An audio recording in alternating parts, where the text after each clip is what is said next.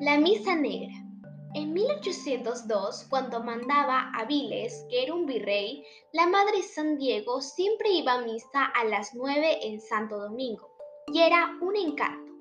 Ella tendría unos 50 años e iba a la casa curando enfermos.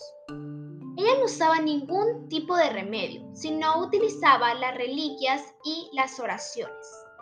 Una mujer testificó que ella se había curado gracias a esta mujer pero luego se dio cuenta que en realidad fue curada por el demonio. La madre San Diego vivía en un cuartito del callejón de la toma. La Inquisición se puso ojo en ella y fueron a seguirla. Cuando registraron su cuarto tenía un conejo ciego, una piedra imán con cabellos rubios envueltos en ella, un muñeco cubierto de alfileres, un alacrán disecado, un rabo de lagartija, entre muchas otras cosas. La mujer estuvo un año presa porque no quería confesar.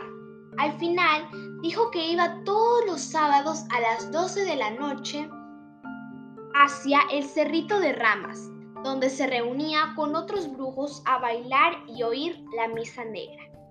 La misa negra es donde celebran al diablo. El domingo 27 de agosto de 1805 sacaron a la San Diego en burro y vestida de obispo. Junto con ella venía otra bruja. Llegaron a Santo Domingo y de allí las pasaron al Beaterio de Copacabana. Y las dos murieron en esa casa.